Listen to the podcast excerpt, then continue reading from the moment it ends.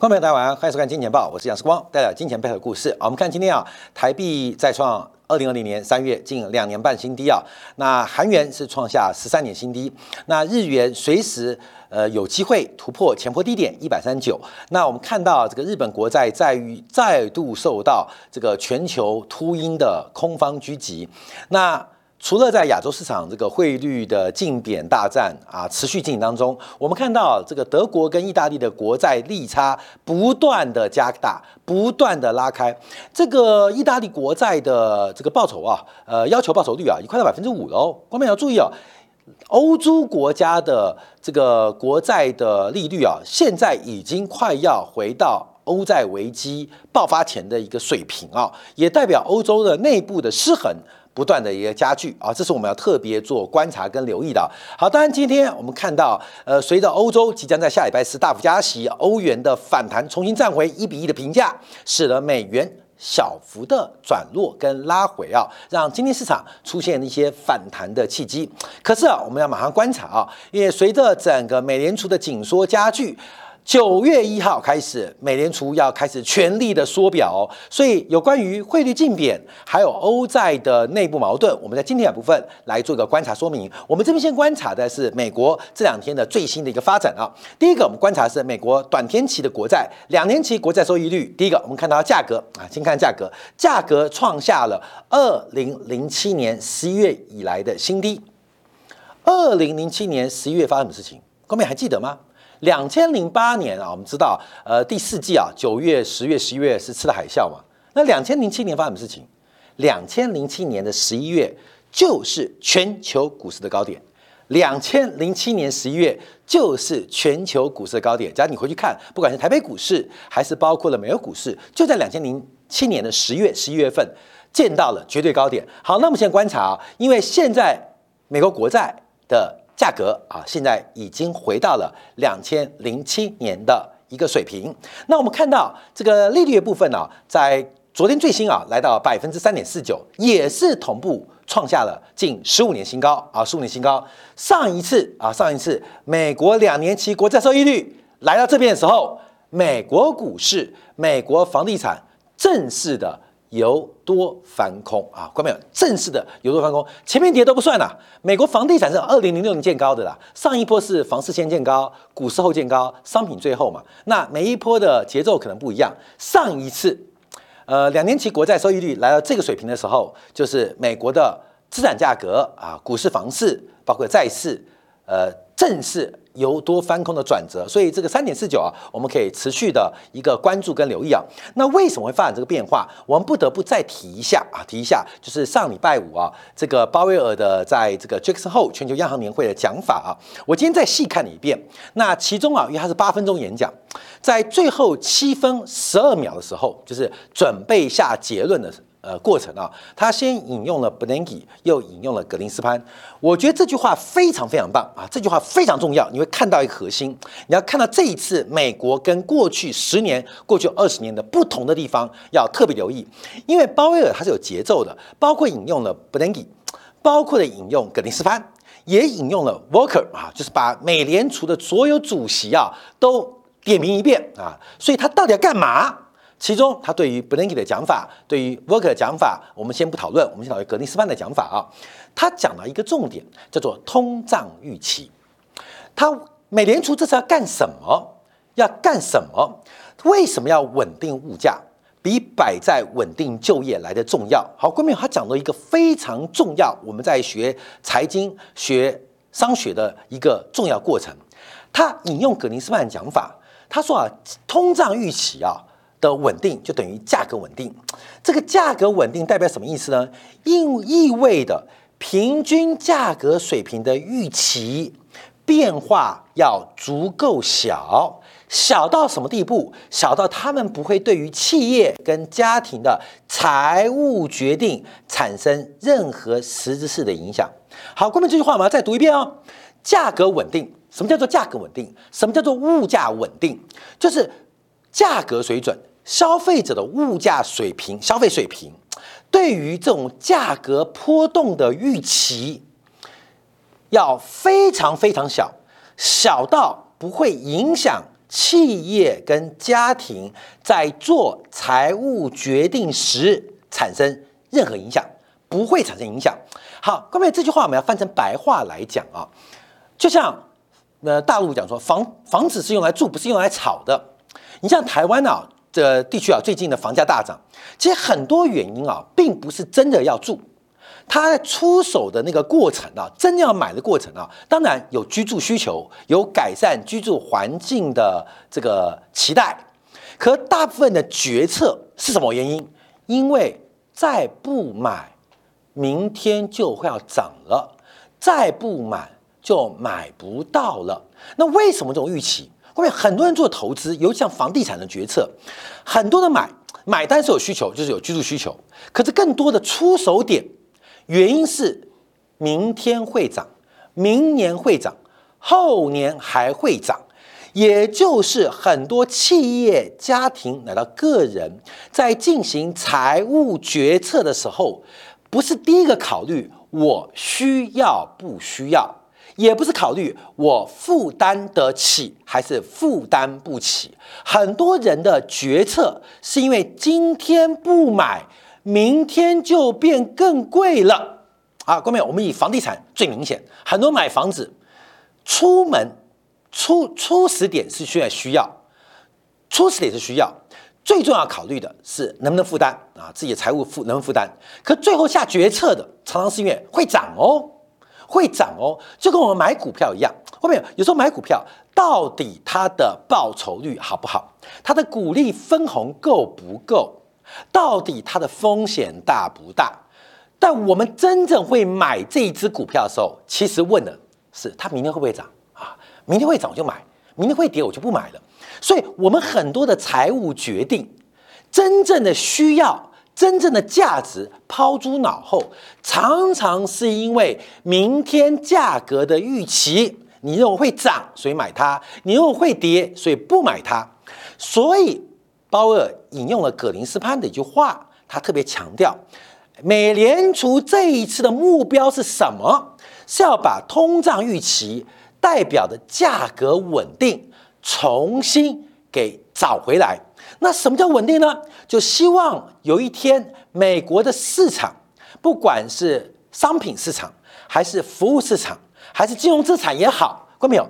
价格水平的预期变化很小，就是明天不不要管心涨不涨啦，也不会跌不跌啦，没有这种预期。这种预期不是你做买进卖出、消不消费的决策，而是回到你需不需要、有没有能力。所以这个在呃上礼拜五啊，这个呃鲍威尔在下结论的时候，让美国股市跌一千点，很多人都关心的是缩表会。加速，而且不会那么快结束这次的紧缩中期啊！大家关心这一点，好看没有？更深刻的是提到，这是美联储的核心目标，就是希望能够把价格稳定到没有变化，足以足以不要影响，足足以不要影响，这不要影响企业或家庭的财务决策。投资决策跟消费决策，好，各位这家带重点，因为我们等于把包月话倒回去，倒回去做关注，因为这一次的关注就很很很重要，因为这是从六月份的一个观察，只要我们把包月这个呃，除了上礼拜的这个杰克森后的会议之外，我们回去看六月份，因为六月份的时候有会后记者会，他提到包月提到美联储的框架是透过利率和利率工具啊，利率工具啊，关没有？这是他那时候讲到关利率工具。就是他六月份讲的话，透过利率工具，然后干嘛？影响两个，影响两个，各位，影响市场利率，影响上利率工具哦，就官方利率工具，影响市场利率，影响资产价格。啊，关键这是他讲的，这是我看美联储这些讲话讲的非常直白哦。六月份讲这个话，透过利率工具影响市场利率，影响市场价格，然后呢？影响啊，影响什么？影响物价、物价跟就业，就业，这是他们的一个框架。希望透过这个三层的架构，一步一步的影响啊，一步影响。所以，美联储很少特别观察资产价格，在六月份讲过一次，只是大家无所谓。所以六月十四号那一天啊，六月十五号那一天，就是我们开始看空油价的那时候啊，呃，这个在金铁杆连坐啊，那时候油价一百二十块嘛，虽然呃一度跌到八十五，最近反弹了，哎，不重要，这个天天跌，天天跌，一个月跌十五块。到年底的时候，油价就不要钱了啦，不可能啦。好，那个就是我们有时候宏观观察嘛。可是大家讲完这个话之后，市场的解读不太一样啊，市场解读不太一样，反而使得市场出现了逆转。所以全球的金融市场，全球的股市，特别是股市，从六月十四号美联储加息零点七五分点之后，开始出现了反弹跟回升。好，这个反弹回升就产生了极巨大的。干扰啊，极巨的干扰，就透过利率工具试图影响市场利率，试图影响资产价格，进而影响物价稳定跟就业跟劳动力劳动市场过度这个呃过热的一个干扰。可是讲完话之后，市场反而不跌反涨啊，不跌反涨，所以啊，所以出现了一个非常奇怪的一个变化跟发展。所以我们看到这个在昨天呢。呃，美国的这个美联储主席啊，这个明尼阿波里斯的美联储主席卡斯卡利啊，接受了 Bloomberg 啊彭博社的采访，这也是非常罕见的一个讲法哦。他什么？他认为市场需要下跌，市场需要下跌，尤其是针对礼拜五在全球央行年会鲍威尔的讲话之后，美国股市大跌了一千点。他讲，我非常高兴。我非常高兴，而且受到更多的欢迎。而且他说：“大家现在明白了吧？明白了吧？明白了。我们的承诺，它是非常严肃的啊！我看没有，这个就是很直白啊。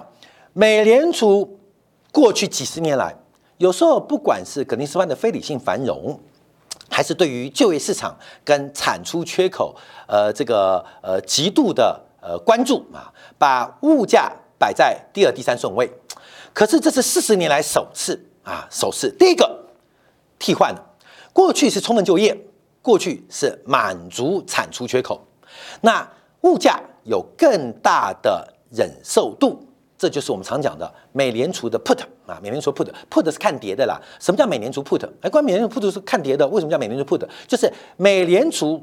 它叫销售 put，当市场下跌的时候，我们手上没有看跌的 put 嘛？可是有美联储的 put，就代表市场一旦下跌，资产价格大跌，美联储会来救，美联储会来救，就是我们常讲的 FED put 啊，美联储 put 啊，常讲格林斯潘 put 啊，鲍威尔 put。可是现在就特别观察，这个没有了啊，这个没有了，也就是整个市场最后的防线跟所谓的安全网。安全网，有时候我们讲保险嘛，保险不是分三层吗？社会的底层保险、职业保险跟一般的商业保险啊，这个底层最底层的就是所谓的社会保险，就是国家啊或政府所组织的这个底层保险。这个保险拆掉了，线拆掉了，线拆掉了，线拆掉了，线全部拆掉了。那把整个的优先顺序进行了对调，把物价的稳定摆在就业率。摆在产出缺口之上啊，产出缺口之上。所以刚刚为什么引用了这个鲍威尔在呃上礼拜五讲这个话，讲这话，这话的意思就是美联储的目标改变了，看到没有？目标改变了，你知道吗？我们今天考试考国英数啊，对不对？国英数这个自然组的考可能呃加化学加物理加生物啊，考文组的可能考历史啊，考地理啊，考公民。啊，考公民，你要知道你在考什么？你看，你考什么？你想考商学院啊？你去准备化学、物理、生物是没有用的，他不考，你知道吗？你想当一个半导体工程师，你把历史、地理、公民给读好是没有用的。为什么没有用？因为在面对学测、职考的时候，他不考这个科目。好，公民，你要知道，现在是科目正在改变。整个的目标正在改变，所以提到资产价格，为什么卡斯卡利会讲这个话？就是市场需要下跌，也就是美联储需要透过财富效应来降低宏观市场的总需求过热的结果。现在需要用财富效应啊？为什么？因为呃，我们知道降息的刺激啊很难。可是要缩紧很快。可这个缩紧很快需要配合，除了利率工具、数量工具影响了市场利率，更重要是影响资产价格，进而影响到物价跟就业。可是过去一段时间，尤其六月十四号以后，这个市场的反应。完全的超出大家的一个预期跟观察，所以等一下我们从资产负债表要做掌握哦，就到底知道美联储在干什么？因为美联储啊是扣的三个方式啊三个机制，按照二零二零年美联储的报告，它是用三个方法，所谓的 Q E 跟现在的 Q T 不是单纯印钞，为什么印钞会有那么大效果？有三个机制，第一个叫做讯号传导机制，第二个是 duration 啊叫存续期间的稳定机制。第三个是投资组合再平衡的机制，有三个机制。这个三个机制其实从深刻来讲，是影响到了投资跟消费决策；从比较浅的角度来讲，是影响到资产价格。所以要从资产价格，进而看到投资跟消费的一个决策啊，有深的有浅的，基本上就要靠这三个机制。可是我们看到美国开始紧缩，我们先不要讨论市场的投资组合这个再平衡的机制能不能发生。另外，这个存续期间 duration 的稳定机制现在会怎么变化？光是讯息传导机制，在二零二零年呢，美联储的报告提到三大机制啊，这个 QE 真正的功能，我们一般小老百姓。我们小白啊，就印钞、印钞、印钞，不是印钞那么简单。印钞真的会让股票涨吗？印钞真的会让房地产涨吗？那缩表就真的会跌吗？看到没有？这个方法不是那么单纯而暴力。就我讲个例子，看到没？你有本事，你在路上你发钱，你就可以追到你想追的女生吗？就算你追到，你会得到你想要的幸福吗？这个是一个问题哦，不是有钱就直接可以达到幸福目标。有钱没有钱，有钱可能比较容易达到人生幸福的目标，没有钱不代表达不到。但有钱到幸福中间需要很多的传导机制，只是太复杂了嘛，所以我们常常看到很多短视频，就是有钱啊，你看有钱就怎样就怎样啊，没钱就怎样就怎样。我们常觉得股市资产价格印钞就会涨啊，降息就会涨，那升息就会跌。缩表就会跌，看到没有？其实有三大机制的，而这个三大机制目前出的问题，尤其是大家对于缩表跟紧缩，还有美联储更改目标的顺序出现改变，所以才会出现那么霹雳的话啊！如果股市下跌，美联储股市不下跌，美联储需要强迫强迫他们。好，这就是一个资产价格的我们讲叫送分题啊。这是送分题，所以这一次的升息啊，可能会非常久。好，讲这个话还有个背景，还有个背景。好，各位，这是芝加哥美联储所做的国家金融状况指数。这个指数很特别啊，这是长期都有公布的，就是芝加哥美联储公布的。它透过了包括了风险、信用、杠杆。这三大维度的一百零五个指标来观察美国现在的流动性是越来越宽松还是越来越紧缩？这张图表往上是紧缩，往下是宽松。红色的代表风险的意思啊，风险偏好；那蓝色的代表信用，我们叫做贴水；那绿色代表杠杆；那还有其他其他的一个相关的科目这些变化。那当然啊，美联储开始缩表了嘛，美美联储开始紧升息了嘛，所以干嘛？当然应该要紧缩啊，这紧缩是正常的。可是啊，可是就在六月十四号，鲍威尔升息零点七五，开完记者会之后，投资人用利空出尽，不仅投资人哦，整个市场包括个人、包括家庭、包括企业出现了逆转，自我认为。利空出尽，好，关门就逆转，所以使得美国金融流动性不仅没有进一步紧缩，反而出现宽松的局面。而这个宽松最大的贡献来自于杠杆的再建立，有没有搞错啊？我要升息，我要缩表，竟然还来自于杠杆的重新回复，信用风险、信用贴水重新的缩小，整个市场把美联储。当塑胶哈，塑胶，这是金融流动性哦。所以从七月初开始，美国整个金融市场的流动性一百零五指标，芝加哥美联储公布的啊，不仅没有收缩，反而变成更加的宽松啊，变成这一段的变化。这一段变化，也就是美联储的缩表或紧缩，它的传导机制产生了极大的困难。跟失误啊，所以就我们看到为什么昨天卡斯卡利会这样提到或这样讲到。好，那我们就要观察为什么要打击股市？为什么要打击股市？为什么打击股市？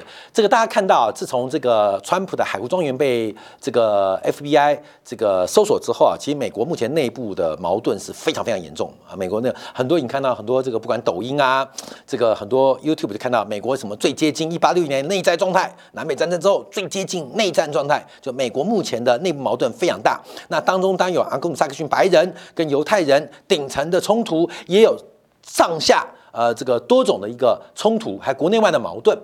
其实所有问题啊，都来自于贫富，来自于贫富差距，都来自于这个呃财富属于谁，就是大家的生产力都有贡献，可利润归于谁啊？我跟大家分享，其实世光在带领这个团队最大的问题就是分论啊，就分论，我到底要把我们的营收或盈余分多少给我们的员工？这个分多不对，分少更不对，到底什么样的一个分红制度或奖励制度？是最重要的啊，是最重要的。所以这个我们所有的管理或政府都在分配这个问题。好，那我回来讲这个问题，为什么打击股市？为什么打压股市？好，这个比较是从二零一九年啊新冠疫情之前啊到这个去年底的呃这个呃发展啊，很明显看到美国前 top 百分之一的人，前百分之十的人，前。百分之五十的人，还有后百分之五十人，他们的财富的来源来自哪边？很明显可以看到，其实最有钱的人，他主要财富的增量来自于这块，这块叫什么？叫做股票与基金。前百分之二到百分之十的时候，它除了股票累积之外，也包括它的养老金啊。美国的退休金制度啊，大量的这个退休金是投资于这些包括了权益资产或是相关的债务商品，所以多头基本上也有利。所以可以看很明显，这个市场上第一个包括为了打击有效需求全面性的哦，另外站在美国的顶层。站在美国华尔街的巨头，站在犹太人的背景，目前要调和美国内部的矛盾。大家不要忘记，美联储的成立是来自于美国犹太银行家共同发起的。那要透过整个财富的再分配，或减少社会的剥夺感，美联储这次要做的事情，超出失业率，超出产出缺口。超出物价之外，也就是美联储这次要做的事情，除了金融层面、除了经济层面之外，可能已经介入到了政治甚至社会层面，这方面要特别做留意啊。所以，我们从美国居民财富的增加就知道，第一个要如何消弭需求过热、劳动市场紧张的问题啊，这已经形成一个物价的空转，而且这种预期的强化影响了大家的财务决策。第二个。是要不要做？要做什么？可以做出更多的改变啊！更多的改变啊！后面我讲了，你这你不要讲这阴谋论哦。后面你为什么要想到世光来这边上班？因为我给你薪水嘛，我给你钱嘛。你以为是我长得帅吗？不是，是我给比别的节目团队、比别的财经团队更高的薪水。所以严格来讲，是薪水驱动，一定是一个美好的薪水，你才有美好的事业盼望。因为最后就是一个劳动力跟利润企业主交换的过程。我们做任何事情都在做交换，都在做交换，只是比较粗暴来讲，我们用货币为单位进行交换。所以我们讲，小到个人跟个人的交换，小到我们跟企业之间的交换，小到我们去跟购物中心、百货公司的交换，大到国家阶级跟阶级、团体跟团体交换。美联储这次要做的事情，超出了经济。金融、货币政策的范围啊，我们要特别做留意。好，那我们就要观察啊，因为就在后天啊，这个九月一号开始啊，美国开始大型的缩表。好，前一阵子有人讲说美国缩表说假的啊，美国缩表说假的，为什么缩表说假？看看这规模啊，因为美国是从六月份开始缩呃开始缩表啊，呃，从原来的三百亿的国债跟一百五十亿的这个呃呃一百七十五亿的这个 MBS，到九月份要缩表到六百亿国债、三百五亿。三百五十亿的这个 MBS 啊，就抵押贷款证券化的商品啊，所以我们算一下，其实六月份应该减多少？六月份应该减四百七十五亿。七月份美联储应该要缩表六百三十亿左右啊，八月份应该缩表七百九十亿，九月份要缩表九百五十亿，也就是八月要结束喽。应该是六月、七月、八月这三个缩表加起来，合计应该是要缩表一千八百九十五亿。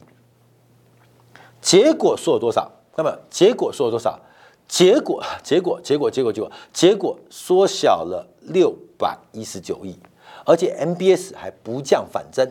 所以啊，前阵子啊，有人就私信我、私信我留言，我就说：“哎，美联储缩表说假的啊，说假的，明明跟我们讲。”是说一千八百九十五，就是六月、七月加八月，可是后来好到八月二十号上礼拜为止，只缩了六百一十九亿，也就是过去三个月，美联储的缩表执行率大概不足三分之一，啊，不足三分之一。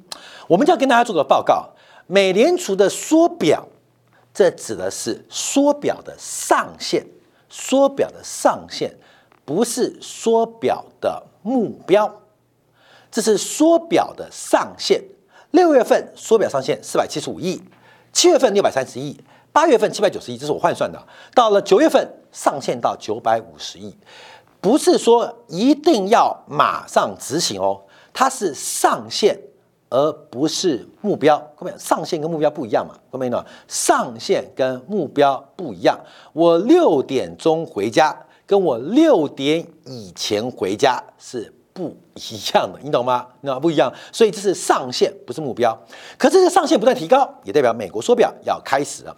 因为缩表什么？缩表是被动缩表。美联储这次缩表是被动式缩表，就是到期不续做，所以会碰到一个问题啊。尤其是美国的债务到期，它并不是每个月都固定金额，就算是固定金额，也不代表。美联储每一个固定的期限的证券化商品或美债，它都有，所以会出现一个不稳定的发展。可是，各位也要知道，这个上限，也就是这个下限啊，下限正在一步一步的提高，估计在今年第四季不会去追啊，这个不足，因为一千八百九十五页缩表。呃，上限嘛，结果只缩表了六百亿不到三分之一。你说会追吗？不会追。可是要注意到，因为从九月份开始，预估美联储的缩表大概是八百三十亿到九百亿的水平左右，也就是后面有本来美联储的缩表是逐步的加快，可是最后执行起来是瞬间的爆炸。这要特别做观察，而这个美联储大幅开始快速缩表会产生什么样的影响？好，影响，因为实际关系啊，我们只能按照资产端、负债端做观察。资产端不重要啊，资产端是国债跟 MBS 嘛，主要是负债端啊，负债端。我们现在特别观察，因为就有两个影响，缩表一个是影响市场的资金成本，一个是影响到市场资金的流向，市场资金的流向。我们特别观察，因为这个缩表啊，从 MBS 也好，跟美国国债也好。今年大概最容易影响的是准备金啊，准备金。这个我本来想画这个这个呃资产负债表，呃，我们画简单一点啊，快点，因为时间将近八点零七分了，应该现在要八，我现在录影八点零七分，你还没看到，因为我们还上转啊。F E D 的资产负债表是长这样啊，关没有？